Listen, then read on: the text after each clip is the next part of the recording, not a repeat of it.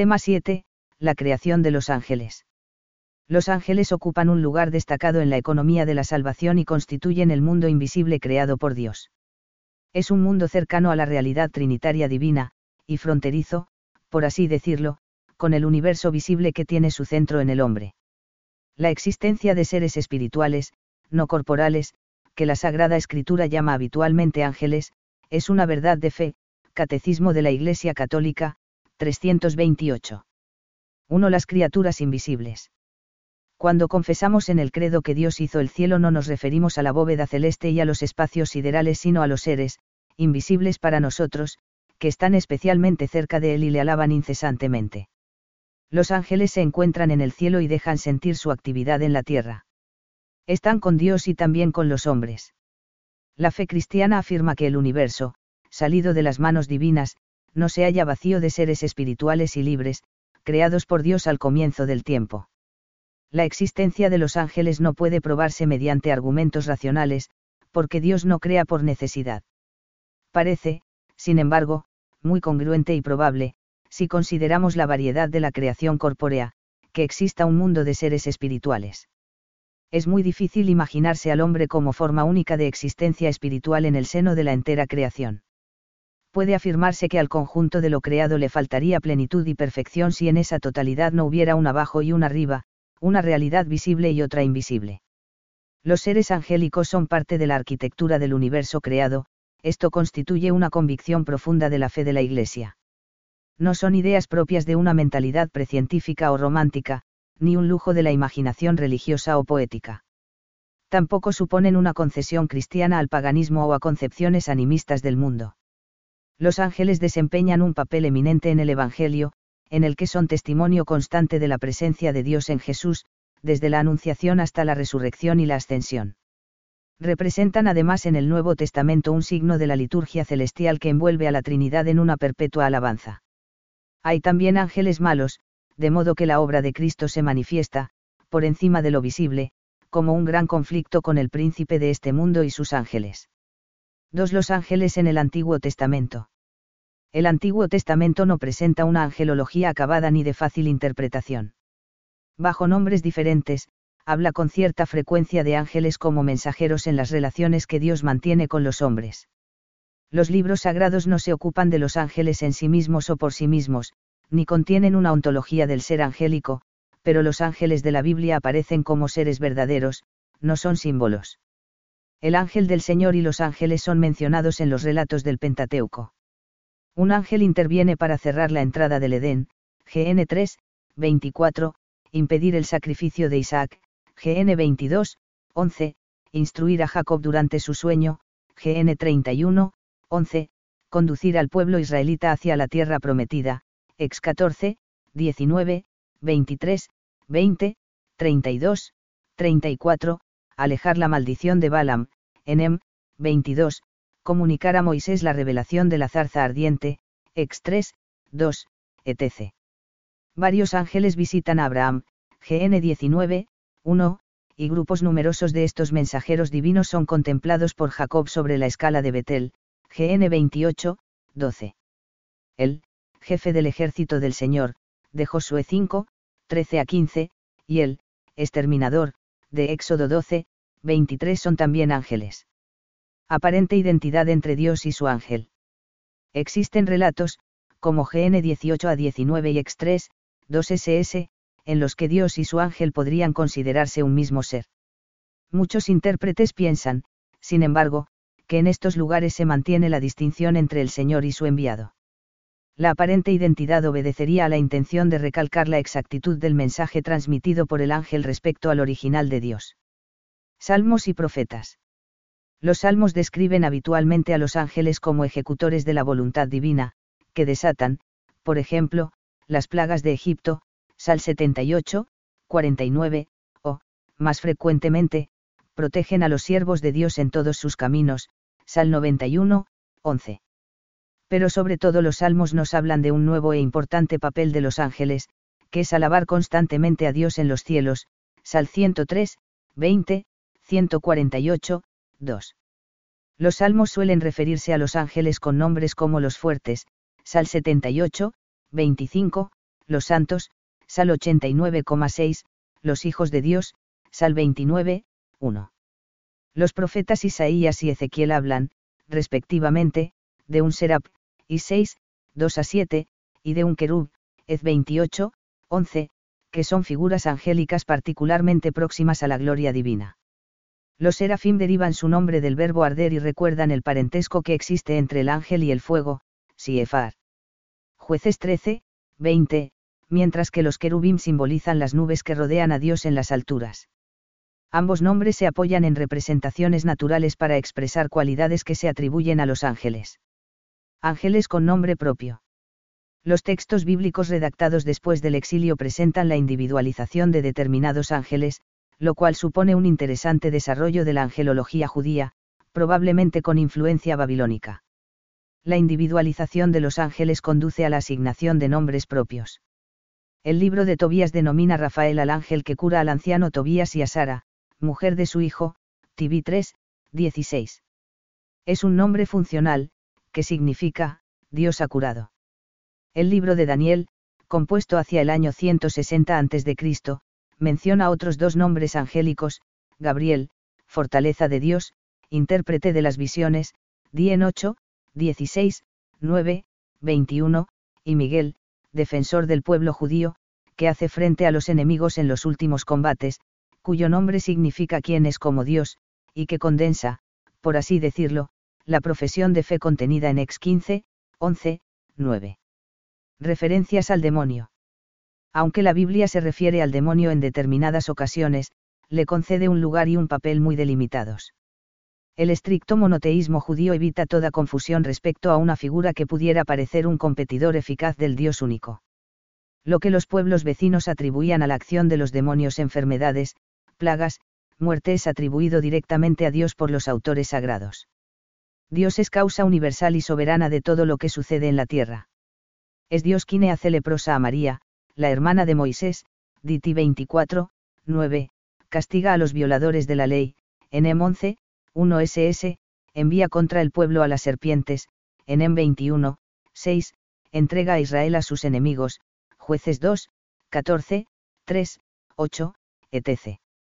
Bajo el nombre del adversario Satán, el demonio aparece en el prólogo del libro de Job, aunque todavía no es exactamente la figura del diablo que encontraremos más tarde en el Nuevo Testamento y en la tradición cristiana. Las pruebas que se abaten sobre Job parecen venir directamente de Dios, y Satán no es otra cosa en el poema que un dócil instrumento del Altísimo. En otros lugares, Satán desempeña asimismo el papel de tentador que no es escuchado por Dios, Siefar. ZA 3, 1 a 5, o es considerado como el espíritu de la mentira, Siefar un R22, 19 a 22. La Biblia ha tratado en todo momento de dejar a salvo la trascendencia divina y evitar toda apariencia de dualismo el demonio desempeña en todo caso un papel de gran importancia en los relatos del Génesis sobre los orígenes de la humanidad. El Génesis no menciona su nombre pero presenta inequívocamente al personaje, a la vez que procura prevenir todo peligro dualista. La serpiente es una criatura de Dios, que deberá pagar las consecuencias de la ruina que ha infligido a los primeros padres. Es al mismo tiempo un ser dotado de una ciencia y de una habilidad que Adán y Eva no poseen, y parece actuar por odio a Dios y envidia a los humanos, aunque se presenta como amigo de ellos.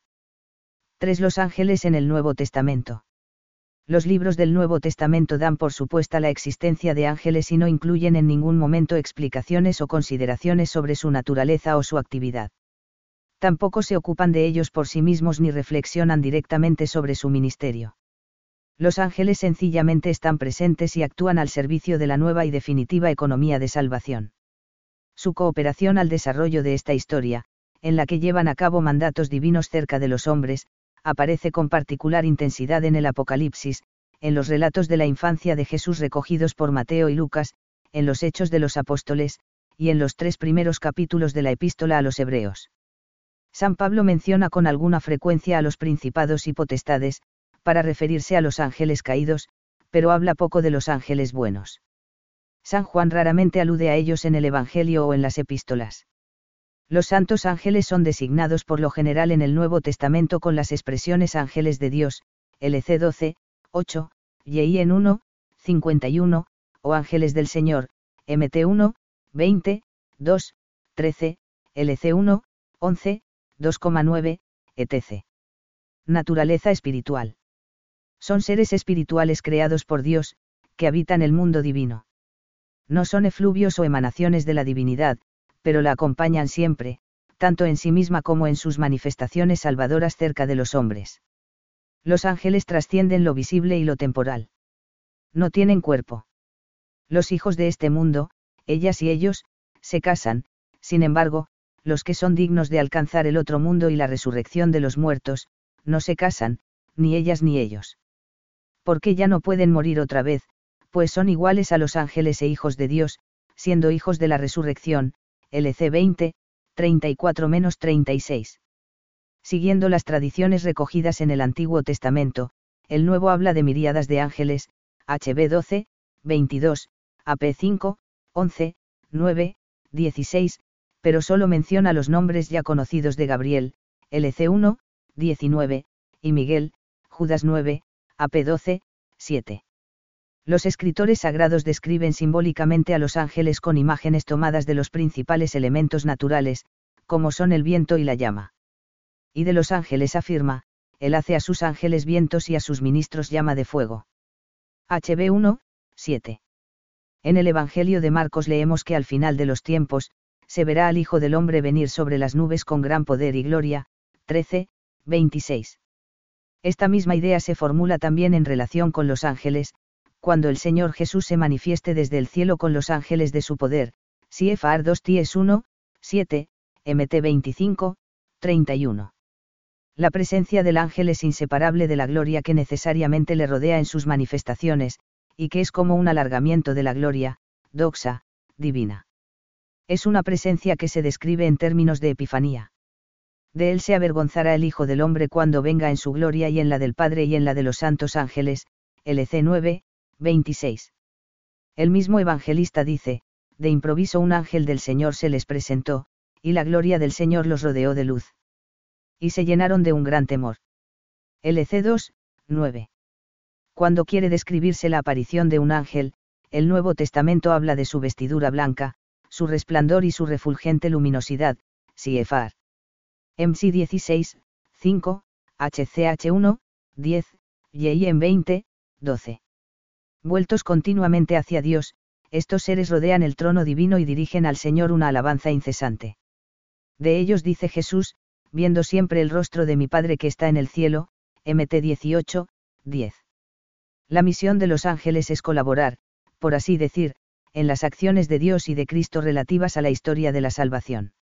El ministerio angélico se despliega ya en el Antiguo Testamento al servicio de Moisés y de la ley, en una actividad que prefigura la que ejercen luego con Jesús y su obra salvadora. El servicio de los ángeles a Jesús se menciona en los Evangelios sinópticos en tres momentos decisivos de la vida pública de Jesús. Cuando el Señor ha resistido las tentaciones del demonio, leemos, entonces le dejó el diablo, y los ángeles vinieron y le servían. MT 4, 11. En otra ocasión es Jesús mismo quien alude a la fuerza protectora de los seres angélicos cuando dice a Pedro en el huerto de los olivos, o piensas que no puedo acudir a mi Padre y al instante pondría a mi disposición más de doce legiones de ángeles. MT 26, 53.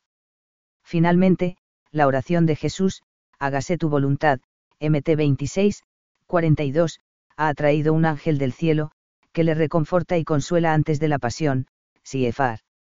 LC 22, 43. Ángeles son también los testigos primeros de la resurrección y los intérpretes de la ascensión de Jesús. Se muestran activos asimismo en el progreso del Evangelio y colaboran en la extensión y consolidación de la Iglesia. Cornelio es invitado por un ángel a buscar a Pedro, Siefar. Act 10, 3, y un ángel libera a los apóstoles de la prisión, Siefar. HCH 5, 19. Los ángeles son asimismo actores y ministros en los acontecimientos que inauguran el eschatón. La voz del arcángel anuncia la parusía, Siefar 1 Ties 4, 16, y son los ángeles quienes preparan el escenario del juicio, Siefar. MT 13, 39, después de haber convocado a los elegidos, de un extremo a otro de los cielos. MT 24, 31. Con toda su grandeza, los ángeles son inferiores a Jesús Se sentó en los cielos a la diestra de la majestad, 4 y ha sido hecho tanto más excelente que los ángeles cuanto más les aventaja por el nombre que ha heredado. HB 1, 3 a 4. En el orden de la gracia y con base en el destino eterno que la encarnación del Señor hace posible para los hombres, puede afirmarse que estos aventajan a los ángeles, Siefar.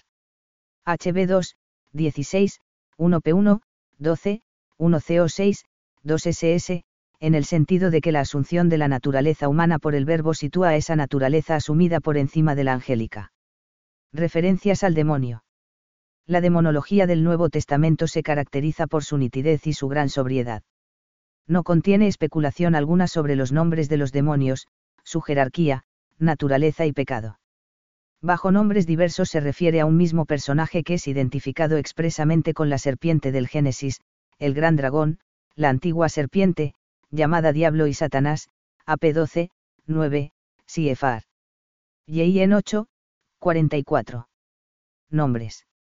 Los sinópticos hablan indistintamente de Satanás, Marcos, del malvado, Mateo, o del diablo, Lucas. Otras veces se le denomina enemigo, tentador o Belzebul.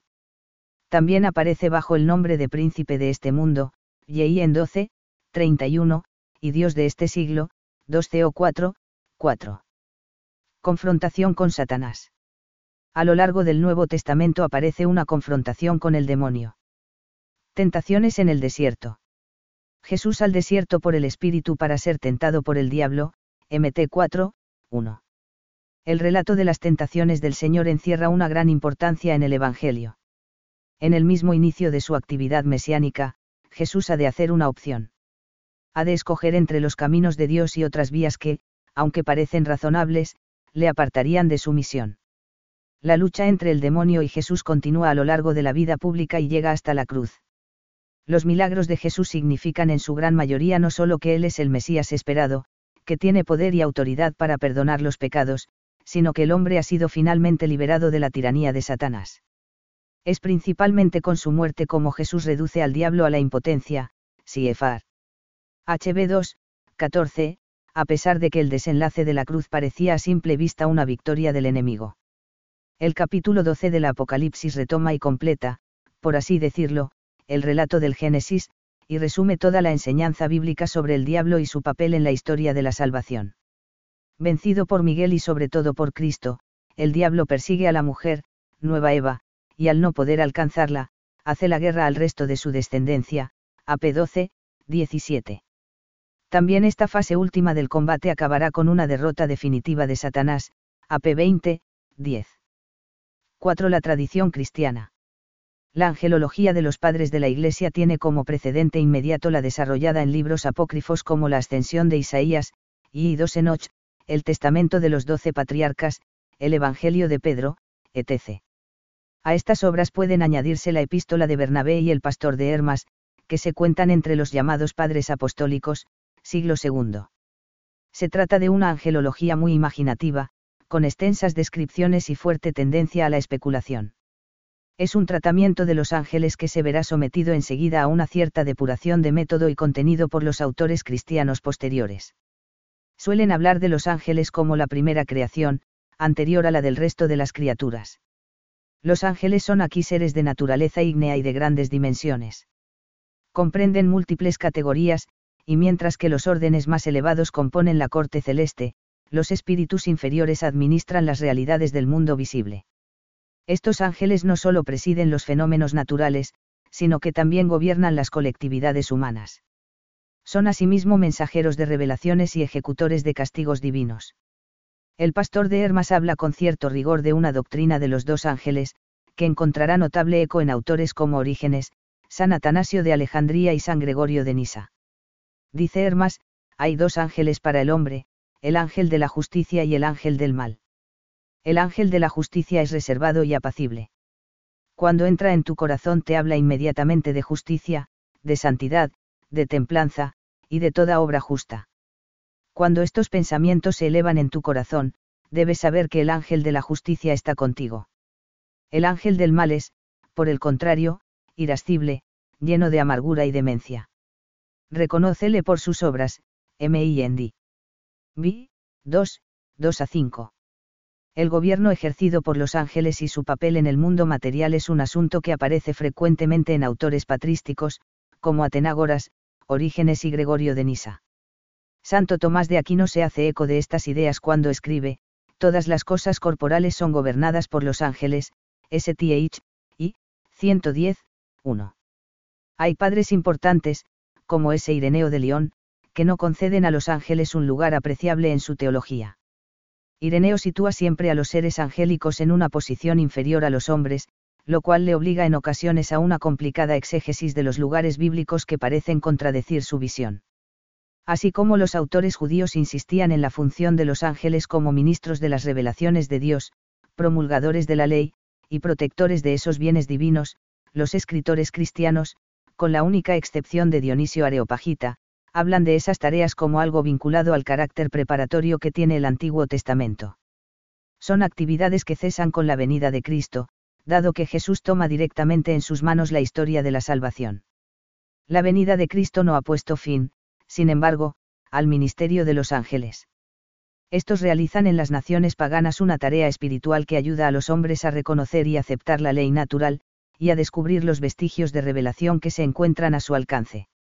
Aparecen otras consideraciones acerca de la presencia invisible de los ángeles en la asamblea litúrgica de los fieles cristianos.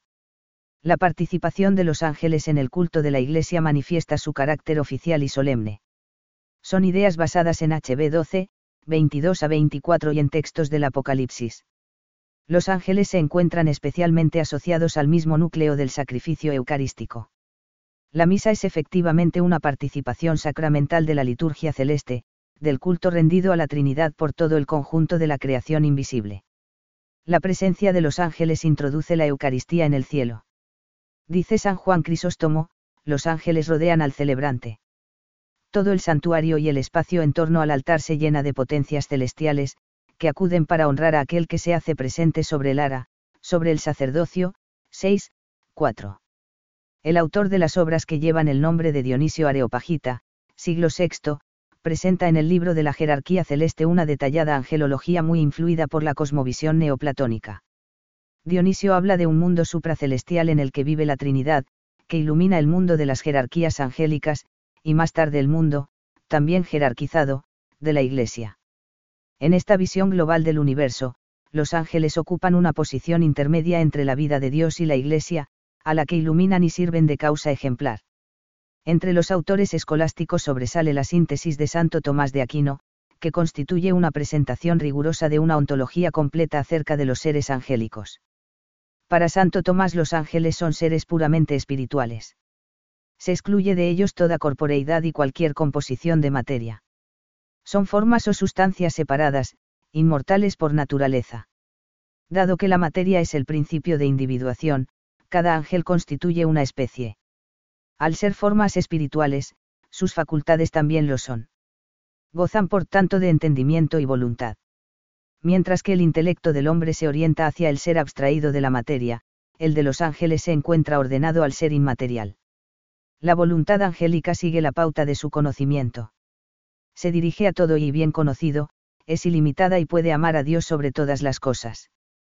Por eso el pecado angélico encierra el pleno conocimiento de Dios de que el ángel era capaz, así como un pleno consentimiento.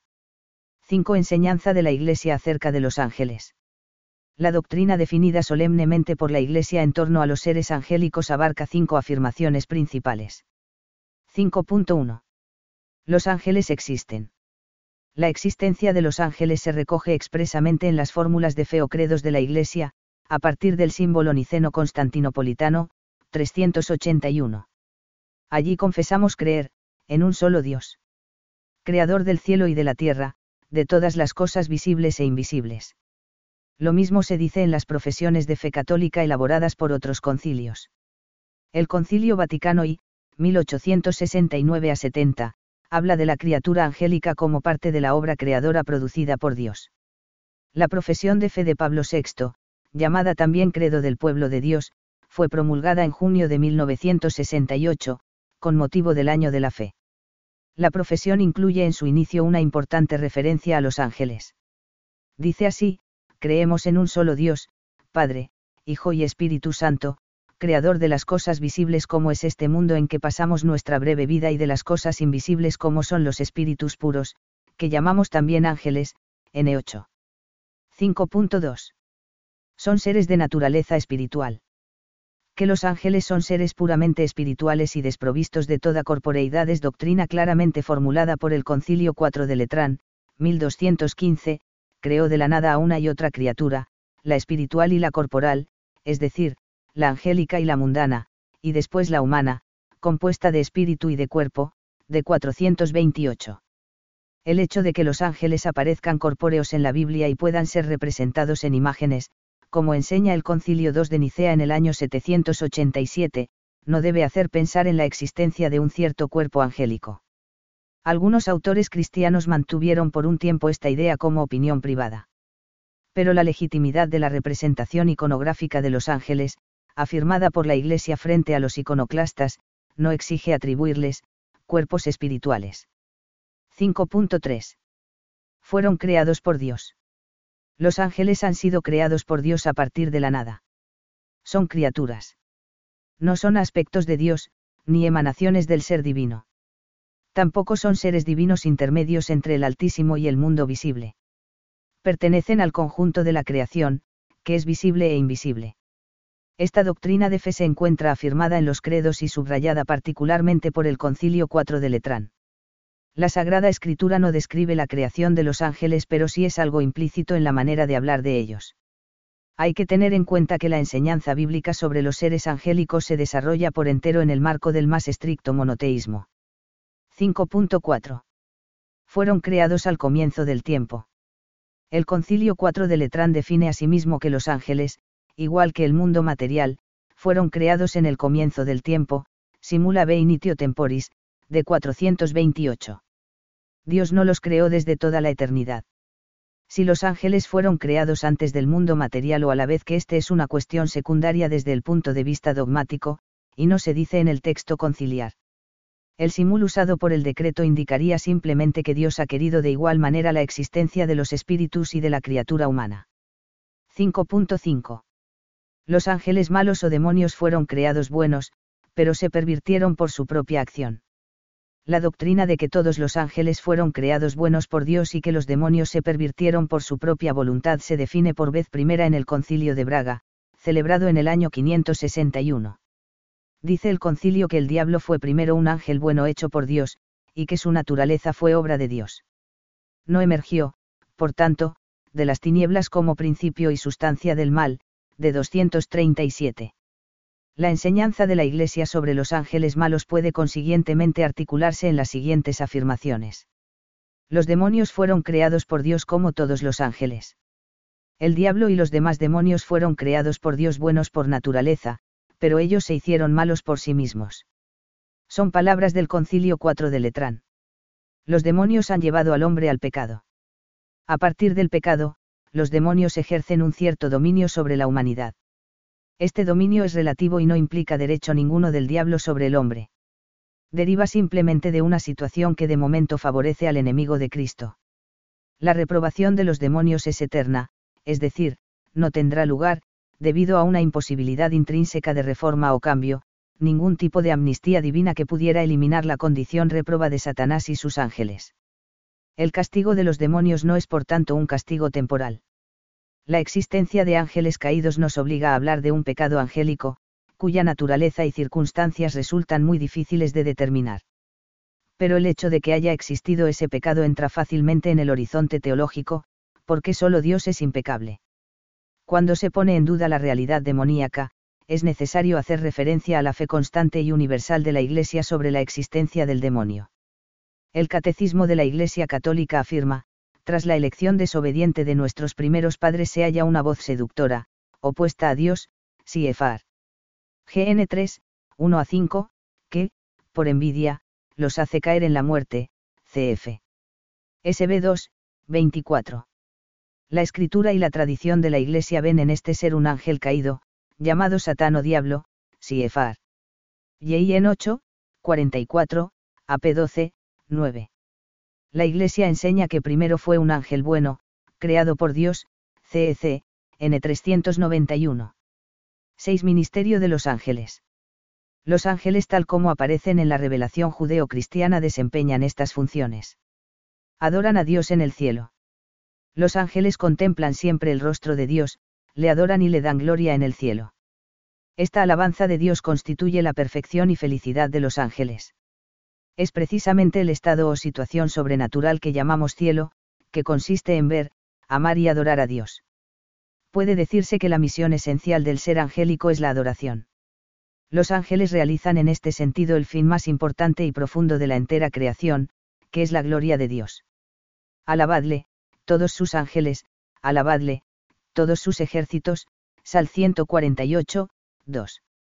El sanctus de la liturgia eucarística no es otra cosa que el eco de lo que, según el profeta Isaías, repiten los ángeles en el cielo. Dice Isaías, clamaban entre sí diciendo, Santo, Santo, Santo es el Señor de los ejércitos. Llena está toda la tierra de su gloria. Y 6, 3. Siefa Arape 4, 8. La liturgia de la Iglesia, cuyo primer fin es doxológico o laudatorio, es como un reflejo de la liturgia del cielo, a la que trata de parecerse.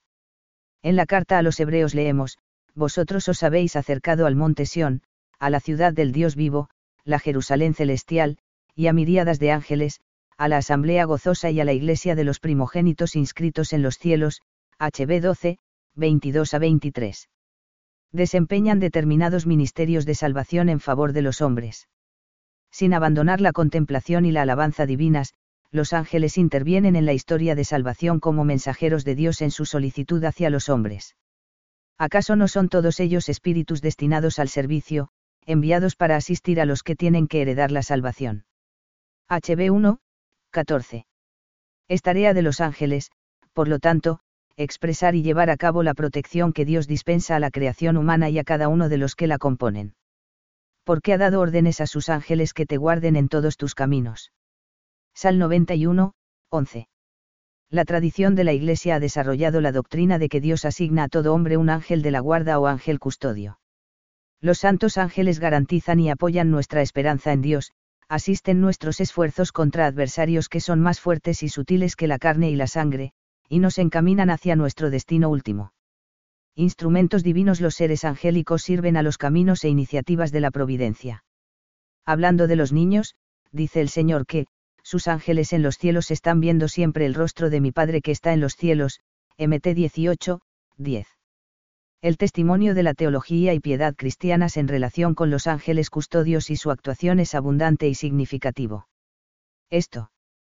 Tomás de Aquino se hace eco de esta doctrina y dedica un largo artículo de la Suma Teológica a establecer la existencia y funciones del ángel custodio. CFRSTH, 1, 113. La literatura espiritual habla asimismo del ángel de la guarda y del papel que desempeña en la vida del cristiano. San José María Escriba escribe en camino, ten confianza con tu ángel custodio. Trátalo como un entrañable amigo lo es y sabrá hacerte mil servicios en los asuntos ordinarios de cada día, 562. Te pasmas porque tu ángel custodio te ha hecho servicios patentes. Y no debías pasmarte, para eso le colocó el Señor junto a ti, 565 acude a tu custodio a la hora de la prueba, y te amparará contra el demonio y te traerá santas inspiraciones. 567. 7. Veneración de los ángeles. Culto litúrgico. La veneración de los ángeles se ha desarrollado paulatinamente en la Iglesia, mediante un proceso que durante los primeros siglos fue lento. La conciencia de que el culto de adoración propiamente dicha debía reservarse únicamente para Dios, y las exageraciones de quienes atribuían a los seres angélicos un poder y una dignidad, cuasi divinos, explican las reservas iniciales que muchos padres de la Iglesia manifestaron acerca de su veneración. Los padres se ven obligados a combatir tanto a los adoradores como a los despreciadores de los ángeles.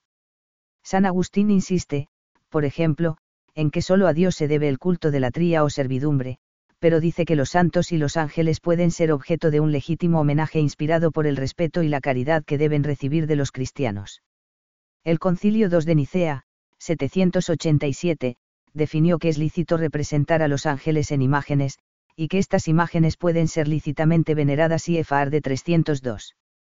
El Catecismo romano explica que, no se opone al culto debido únicamente a Dios la veneración e invocación de los ángeles El mismo Espíritu Santo nos manda honrar a los padres, ancianos, gobernantes, etc. Con mucha más razón deberán ser honrados los ángeles, ministros de Dios en el gobierno de la Iglesia y de toda la creación. Los ángeles en la liturgia. La íntima asociación de los ángeles a la llamada liturgia celeste, tal como viene sugerida por la Sagrada Escritura en múltiples lugares, explica la mención de aquellos en el culto de la Iglesia, especialmente en la celebración de la Sagrada Eucaristía. Los seres angélicos son invocados junto a Santa María y a los santos en el acto penitencial de los ritos iniciales de la misa, ruego a Santa María, siempre Virgen, a los ángeles, a los santos y a vosotros, hermanos, que intercedáis por mí ante Dios, nuestro Señor. Los ángeles son mencionados habitualmente en los prefacios, y también en la súplica te pedimos humildemente, que el celebrante pronuncia inclinado algo después de la consagración en el canon romano. La alabanza a Dios contenida en los prefacios desemboca en el himno laudatorio pronunciado por los seres angélicos.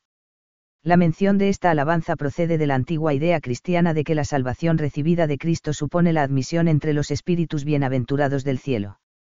El misal romano de 1970 dedica por primera vez un prefacio entero a alabar a Dios por la existencia y ministerio de los seres angélicos. Los ángeles son mencionados asimismo en el cuerpo del nuevo primer prefacio de la Ascensión, y reciben un lugar prominente en el prefacio propio de la cuarta plegaria eucarística. Los ángeles y los santos aparecen por vez primera, en el rito latino, deliberadamente unidos en completo paralelismo dentro de los prefacios. Es imposible por tanto afirmar que los ángeles podían ser entendidos aquí como símbolos o como personificaciones de fuerzas cósmicas. Los ángeles se mencionan como verdaderos compañeros de los santos, distintos ciertamente de los hombres pero capaces de recibir las oraciones de estos para llevarlas a Dios. La tercera oración que expresa en el canon romano la acción oblativa después de la consagración dice así, Te pedimos humildemente, Dios Todopoderoso, que esta ofrenda sea llevada a tu presencia, hasta el altar del cielo, por manos de tu ángel. Aunque el significado de este, ángel, está abierto a diversas interpretaciones, el arcángel San Miguel, el Espíritu Santo, incluso el mismo Cristo hemos de hacer finalmente referencia al hecho de que el nuevo misal romano incluye las dos fiestas litúrgicas en honor de los tres arcángeles y de los ángeles custodios, con misas y oficios propios.